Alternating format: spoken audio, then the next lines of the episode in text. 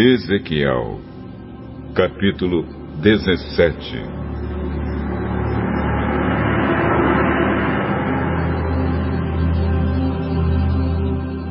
O Senhor me disse o seguinte: Homem mortal, faça para os israelitas uma comparação para que saibam que eu, o Senhor Deus, estou dizendo. Era uma vez uma águia gigantesca, de asas enormes, bem abertas, toda coberta de lindas penas. Ela voou para os montes Líbanos e quebrou a ponta de um cedro. Ela levou essa ponta para uma terra de negociantes e a deixou numa cidade de vendedores. Aí ela pegou na terra de Israel a muda de uma planta e a plantou numa terra boa onde sempre havia água para fazê-la crescer. A planta cresceu e se tornou uma parreira baixa, mas esparramada. Os galhos se viraram para o lado da águia e as raízes cresceram bem fundas. A parreira tinha galhos e estava coberta de folhas. Havia outra águia gigantesca de asas enormes e muitas penas. A paeira virou as suas raízes e os seus galhos na direção da águia, esperando que ela lhe desse mais água do que havia no pomar onde estava plantada. Mas a paeira tinha sido plantada em terra boa e bem regada para que fosse uma ótima planta, coberta de folhas e que produzisse uvas. Agora eu, o Senhor Deus, pergunto: será que essa parreira vai crescer? Será que a primeira águia não vai arrancá-la pelas raízes, apanhar as uvas e quebrar os ramos, deixando-os secar? Não será necessária muita força, nem uma nação poderosa para arrancá-la. Sim, ela está plantada, mas será que vai crescer? Será que não vai secar quando o vento leste castigar? Será que não vai secar no pomar onde está plantada?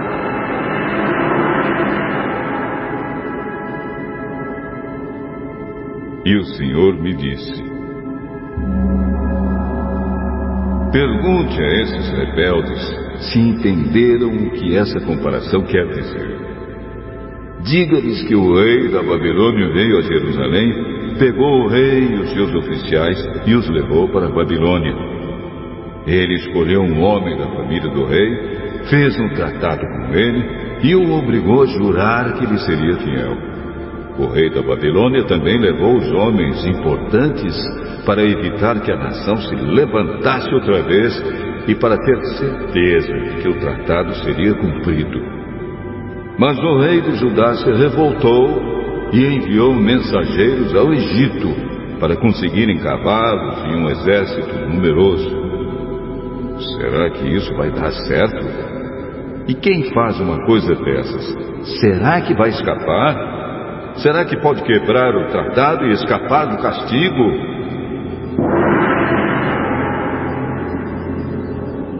Juro pela minha vida, diz o Senhor Deus, que esse rei morrerá na Babilônia, pois quebrou o juramento e o tratado que havia feito com o rei da Babilônia, que o pôs no trono.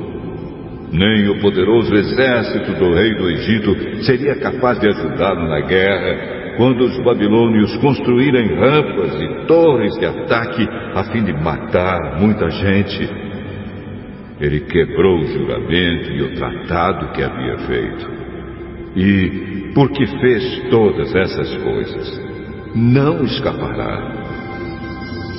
O Senhor Deus diz: Juro pela minha vida que eu castigarei o rei por ter quebrado o tratado que pelo meu nome ele jurou guardar. Estenderei uma rede de caçador e o pegarei nela. Eu o levarei à Babilônia e o castigarei ali, pois ele foi infiel a mim. Os seus melhores soldados serão mortos em batalha, e os que ficarem vivos serão espalhados em todas as direções. Aí vocês ficarão sabendo que eu, o Senhor, falei. O Senhor Deus diz isto.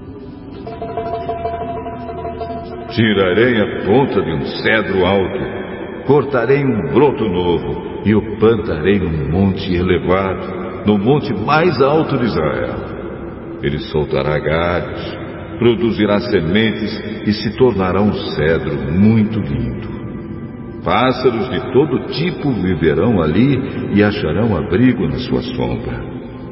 Todas as árvores dos campos ficarão sabendo que eu sou o Senhor. Eu derrubo as árvores altas e faço as árvores pequenas crescerem. Eu seco as árvores verdes e faço com que as árvores secas fiquem verdes de novo.